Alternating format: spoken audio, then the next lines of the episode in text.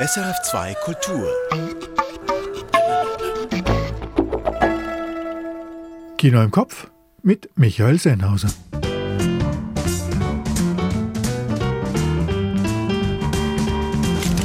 Ich habe Udo Kier in Swan Song gesehen und mit Heidi Spekonia über ihr äthiopisches Doku-Musical Stand Up My Beauty geredet. Brigitte Hering fasst die Berlinale zusammen, dazu die Kurztipps und eine Tonspur wie gewohnt. Hua! Welche Filme sollten Sie denn nun auf keinen Fall verpassen? Die folgenden fünf meinen wir. Swan Song von Todd Stevens. Drag Queen und Star-Coiffeur Pat Pitzenbarger entflieht dem Altersheim in Sandusky, Ohio, für einen letzten Auftritt. Ein nachdenklicher Abgesang auf die verschwindende Kleinstadt Gay Culture mit einem großartigen Udo Kier. Swan Song von Todd Stevens. Mehr dazu folgt gleich. Stand Up My Beauty von Heidi Spekonia. Die Schweizer Dokumentarfilmerin folgt der äthiopischen Sängerin Nardos Wude Tesfa über fünf Jahre auf deren Suche nach den Geschichten der Frauen und Mädchen ihres Landes. Ein überraschend andersartiger Doc mit Musik. Stand Up My Beauty von Heidi Spekonia. Auch dazu gleich mehr. Mothering Sunday von Eva Husson. Heimlich lieben und geheimnisvoll schreiben. Ein federleichter britischer Kostümfilm wie eine liebgewordene Erinnerung. Mothering Sunday von Eva Husson. Ninja Baby von Ingvild Sve Flicke. Ein Fötus meldet sich bei seiner Mutter, die eigentlich viel zu freiheitsliebend ist für ein Kind. Vulgäre, urkomische Kost aus Norwegen mit dem Herz am richtigen Fleck. Ninja Baby von Ingvild Sve Flicke. Licorice Pizza von Paul Thomas Anderson. Der oft düstere und großartig kunstwillige Regisseur hat mit tollen Darstellern sein persönliches American Graffiti gemacht, mit viel Zuneigung statt Nostalgie. Licorice Pizza von Paul Thomas Anderson.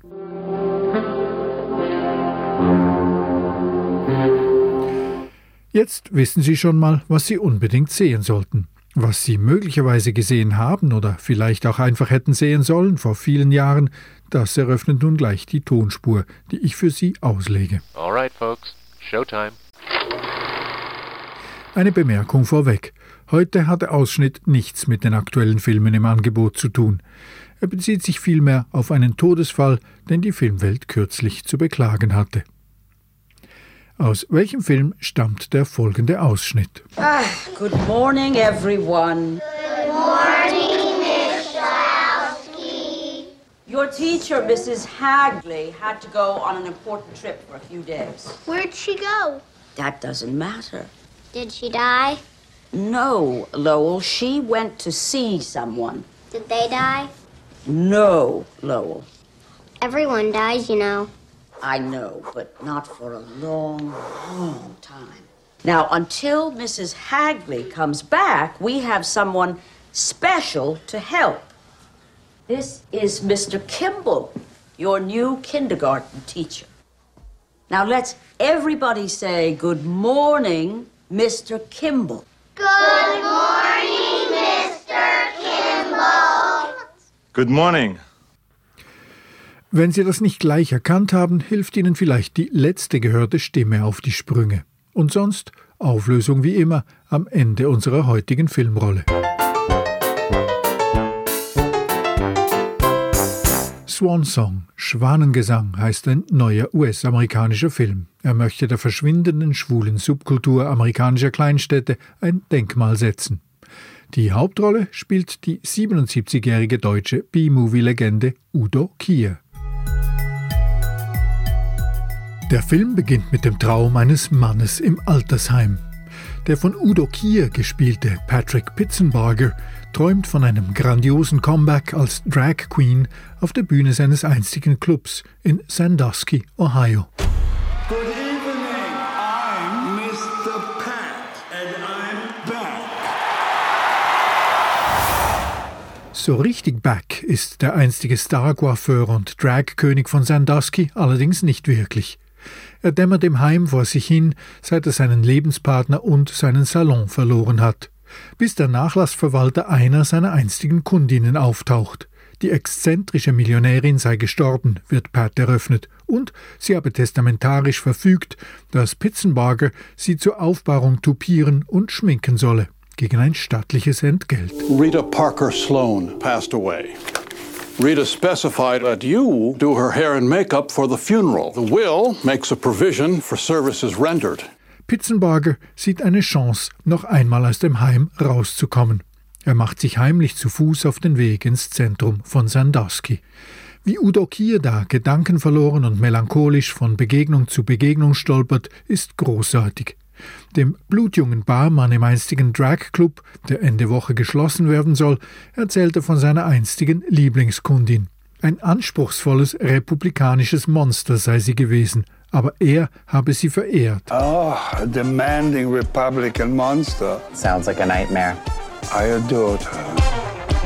Auf der Suche nach den richtigen Pflegeprodukten trifft Pat auch auf längst verstorbene Freunde, mit denen er sich über die alten Zeiten unterhält und über die Veränderungen seither. Patrick Pitzenbarger war eine real existierende Legende in Sandusky, Ohio und das erste schwule Vorbild für den Kleinstadtjungen Todd Stevens. Dank Pitzenbarger wagte dieser sein Coming Out und wurde zum Filmemacher. Jetzt hat Todd Stevens Pat Pitzenbarger mit diesem Film ein spätes Denkmal gesetzt. Sentimental und bissig, witzig und melancholisch. Die einstige schwule Subkultur der US-amerikanischen Kleinstädte sei am Verschwinden, sagt Stevens.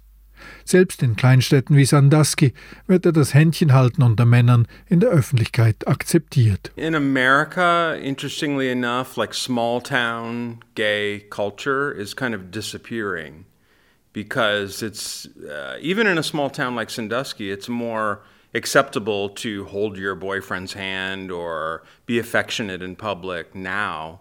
But when I grew up or when Pat grew up, that was not the case. You could only really be yourself in these safe spaces of like queer bars. In der Zeit seiner Jugend oder eben jener von Pat Pitzenbarger dagegen seien die Queer Bars die einzigen Safe Spaces gewesen. Bei aller Nostalgie, der Film beschönigt weder AIDS noch die Probleme von männlichen Partnern, wenn es um Altersabsicherung geht. Das ist eine der Stärken von Swan Song. Die andere ist der 77-jährige Udo Kier in der Rolle seines Lebens.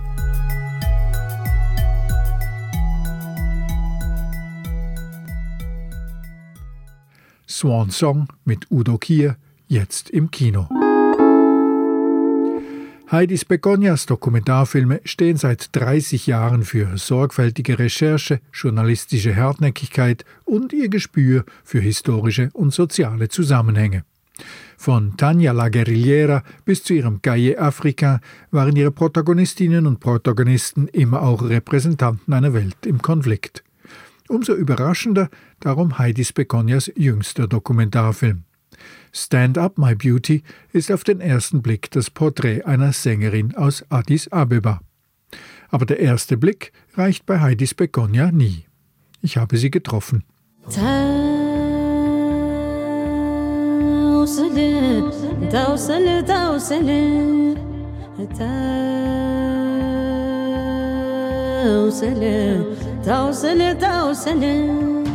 So tönt Nardos Wude Tesfa. Heidis Begonia hat die Sängerin in Addis Abeba kennengelernt. Nardos kommt aus einem Dorf im Norden Äthiopiens.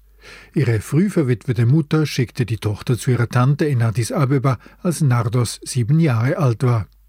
Sie wollte ihr das Schicksal einer frühen Zwangsverheiratung ersparen.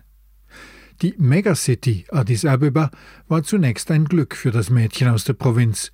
Sie konnte zur Schule gehen und entdeckte dort die Musik und den Gesang für sich.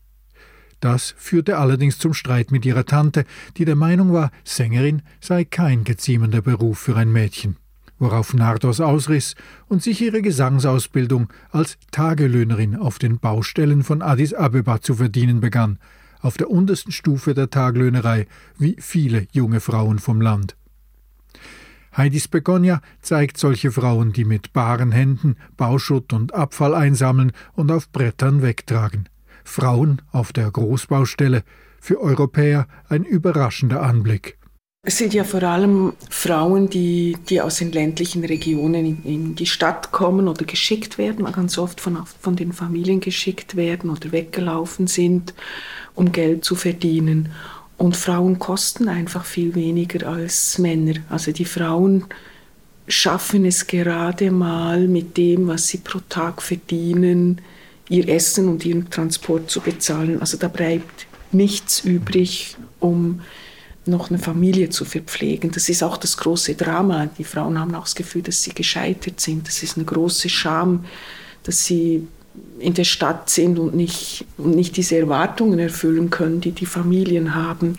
Aufstiegsmöglichkeiten gibt es kaum für sie, sagt Heidis Begonia. Und der größte Wunsch, den sie haben, ist, sich zu qualifizieren und ein Werkzeug zu bekommen, um dann mit einem Werkzeug zu arbeiten. Ein Hammer, ein Pinsel, eine Schaufel. Weil wer mit der Schaufel arbeitet, verdient schon mehr. Und das sind aber die Positionen, die die jungen Männer dann haben. Die schleppen nicht, sondern die, die schaufeln oder hemmen. Nardos hat es allerdings geschafft, abseits der Baustelle. Sie verdient ihren Lebensunterhalt für sich und ihre Familie hauptsächlich als Asmari-Sängerin im Kulturclub Fendika. Auch das ist harte Arbeit ohne fixen Verdienst. Ihre Asmari-Tradition, bildlich Wachs und Gold genannt, steht für einen Stehgreifgesang, der aktuelle Themen und Wünsche des Publikums aufnimmt, spontane Poesie, mehrdeutig, metaphorisch und auch einmal sexuell aufgeladen. Ist das Publikum zufrieden, steckt es der Sängerin Geldscheine unter die Träger des Kleides. Nardos singt aber auch bei der Gruppe Etiokolor um Bandleader Melakubelai. Und mit dieser Formation war und ist sie immer wieder auch in Europa unterwegs an Jazzfestivals. Heidis Begonias Film bleibt allerdings in Äthiopien. Stand Up My Beauty ist kein Konzertfilm und nur punktuell überhaupt ein Musikfilm. Ja, ich bin auch froh äh, darüber, über diese Entscheidung, weil das hätte dem Film so eine er wäre so in ein Genre gerutscht, ne, wo es so wirklich ein Musikfilm wird. Und das ist aber eher für mich ein Emanzipationsfilm, so um jetzt auch mal so eine Schublade zu benutzen. Aber es hätte das Tempo vom Film auch, auch verändert und hätte ihm was Ruheloses gegeben. Und ich glaube aber, was der Film eher zeigt, ist, wie zäh so ein Leben auch sein kann und wie schwierig und mühsam und wie klein die Schritte sind. Ein Emanzipationsfilm. Denn die Geschichte von Nardos ist auch die Geschichte ihrer Schwestern im Geiste, deren Mütter, Tanten, Freundinnen.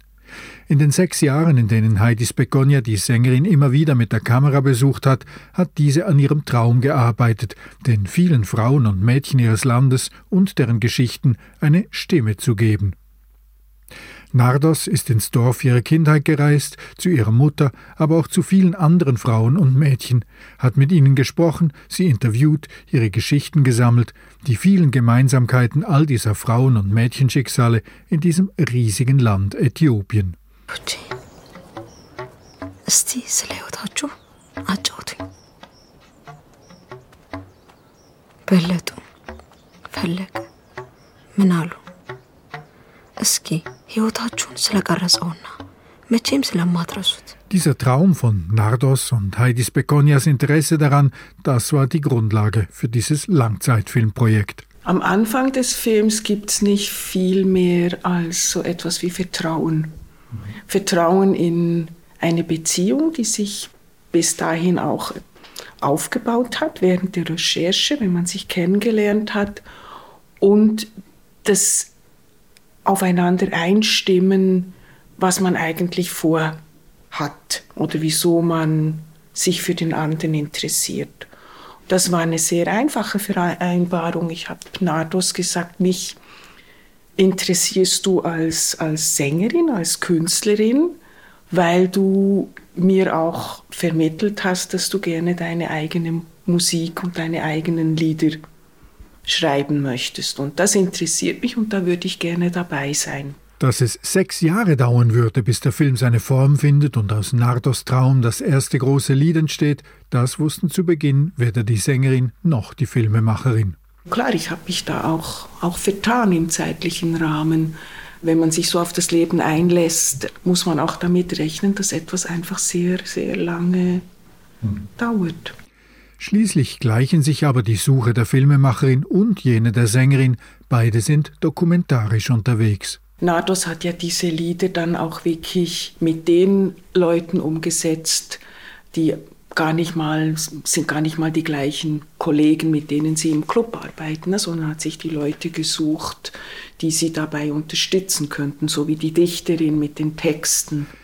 Dokumentarische Arbeit richtet sich nach dem, was man findet, nicht nach einem Drehbuch. Und das ist aber etwas, was Nardos mitgebracht hat. Nardos hat sehr viel als Backup Sängerin gearbeitet und ist sehr viel herumgereist und hat bei Konzerten mitgemacht, wo man gar nicht groß im Vorfeld weiß, wie sich dann eine, ein Programm zusammensetzt. Also das ist ein großes Talent von ihr, sich wirklich auf, auf Dinge auch einzustellen. Improvisieren nach Plan, filmen mit einem offenen Ziel. Wie Heidis Begonia hat auch Nardos die Geschichten von Frauen und Mädchen zusammengetragen. Wichtig war eigentlich nur, dass sie ihre Idee festgehalten hat. Also diese Form von Durchwirken und Zusammenarbeiten ist etwas, was, was die Musiker in Äthiopien durch diese Kunst der Asmari auch wirklich sehr gut beherrschen. Vielleicht sogar mit mehr Leichtigkeit als die Filmemacherin.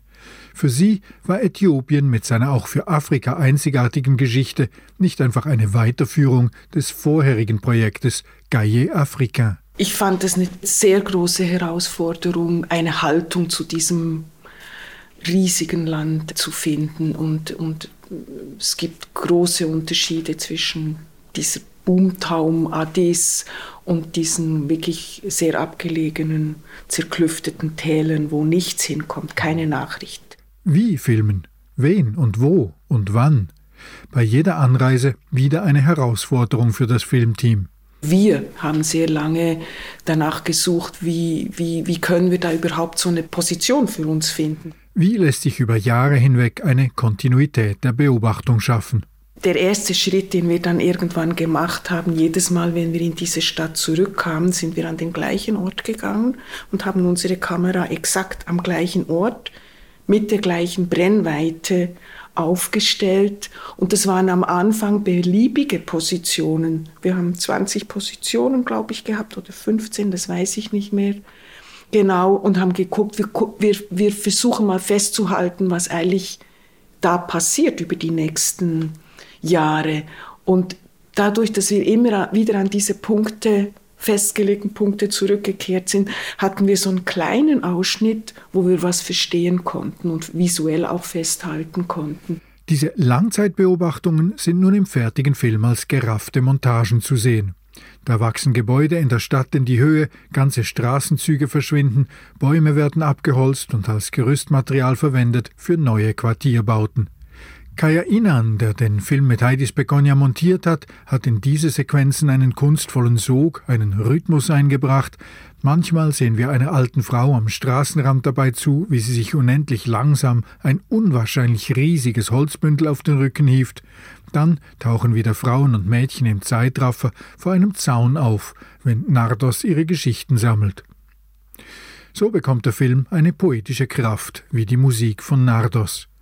Die sozialen und politischen Gegebenheiten Äthiopiens zeigen sich beiläufig und indirekt. Ich habe ja eine große Verantwortung, wenn ich mich so in ein, ein Leben hineinbegebe, ne, einer Protagonistin über so einen langen Zeitpunkt. Und ich glaube, das ist sicherlich eine der entscheidenden Punkte, dass man selber eben weiß, wofür man eine Referenz sein kann für den Zuschauer.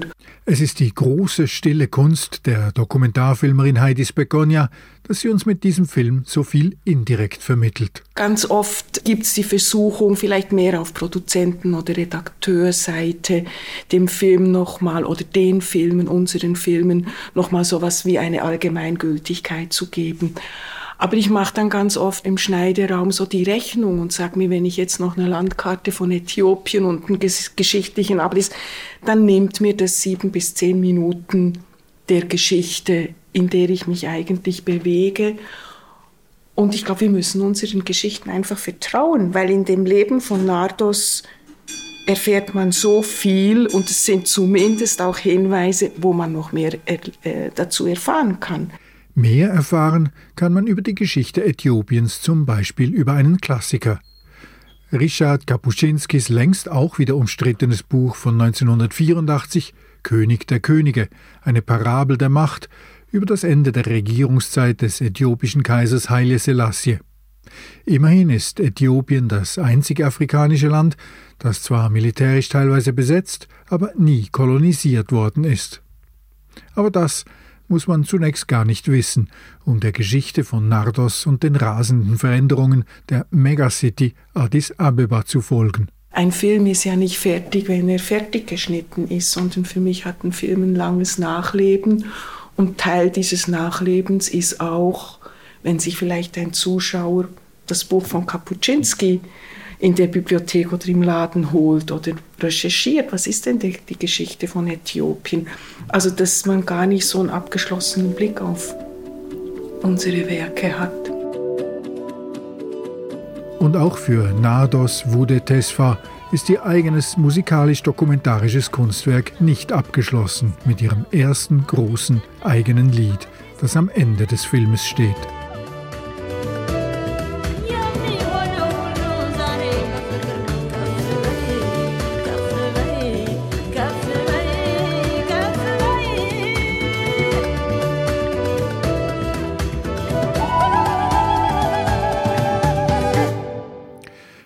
Up My Beauty von Heidis Begonia ist jetzt im Kino zu sehen. Die SRG hat diesen Dokumentarfilm co-produziert. Am Mittwochabend schon fand in Berlin die Preisverleihung der 72. Internationalen Filmfestspiele statt. Es gab da auch Lob und Ehre für das Schweizer Kino. In der Nebensektion Encounters gewann der Schweizer Cyril Schäublin, den wir für seinen Erstling gut geht noch in bester Erinnerung haben, der gewann den Regiepreis für seinen Uhrmacherfilm Unruhe. Und im Hauptwettbewerb gab's für Tri Winter von Michael Koch immerhin eine Special Mention. Kollegin Caroline Lüchinger hat sich am Donnerstagmorgen früh nach sieben an den Potsdamer Platz geschaltet. Brigitte Hering aus Berlin. An wen ging denn nun jetzt der Goldene Bär? Ja, der ging an einen spanischen Film, der heißt Alcaraz, der Regisseurin Carla Simon. Alcaraz, das ist eine Kleinstadt in Katalonien und der Film ist auch in katalanischer Sprache gedreht.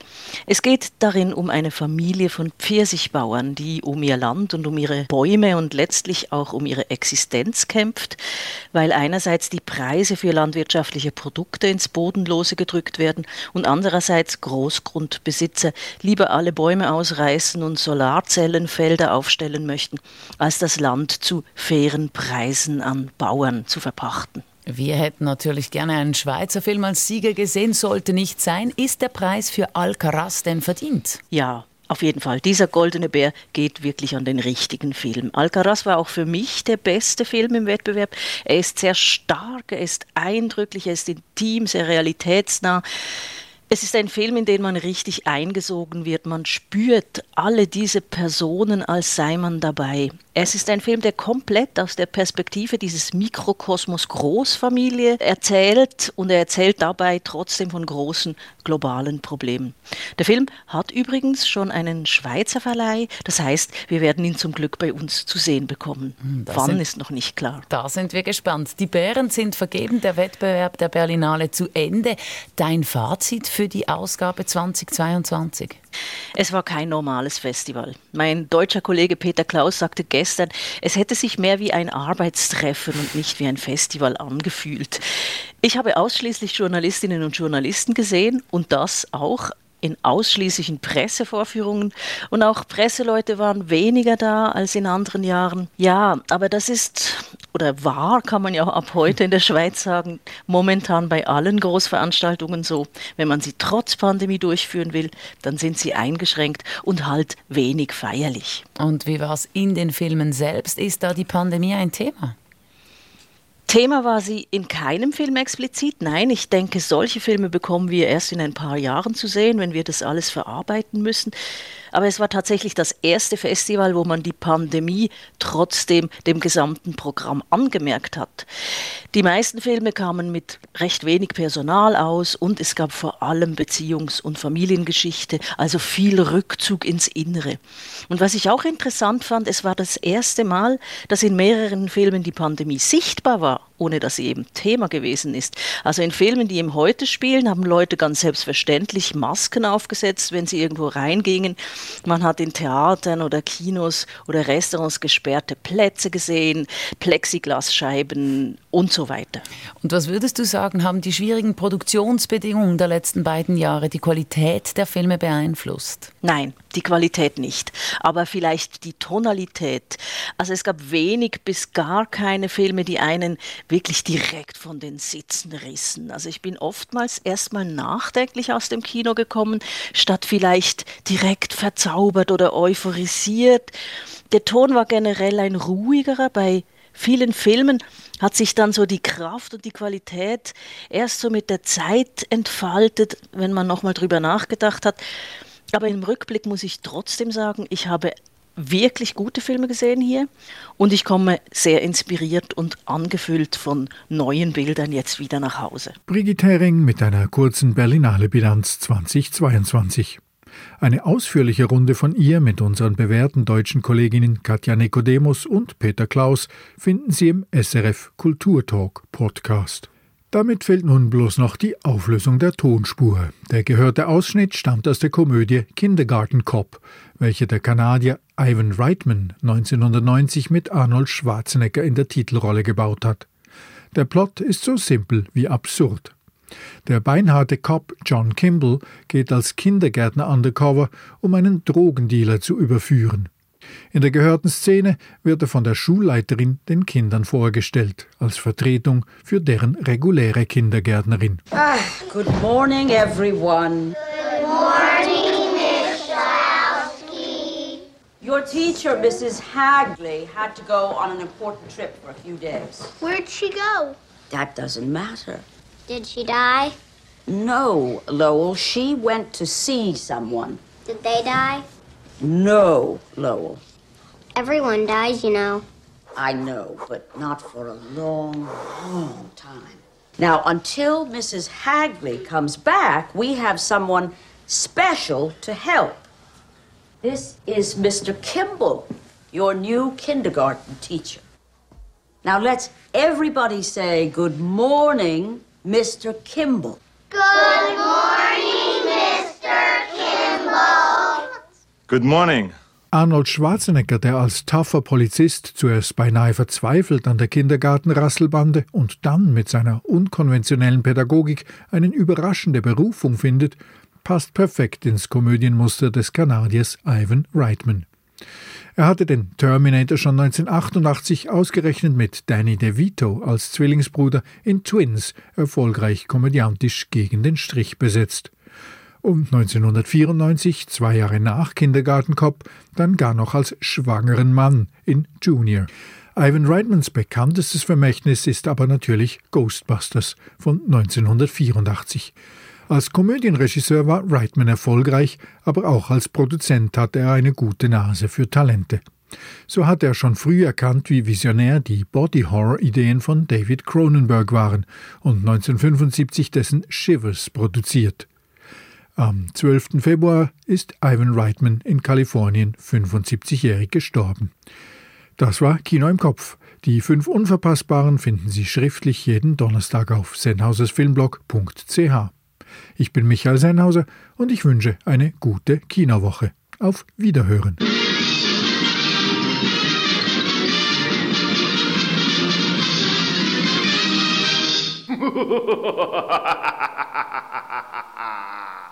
Erfahren Sie mehr über unsere Sendungen auf unserer Homepage srf.ch.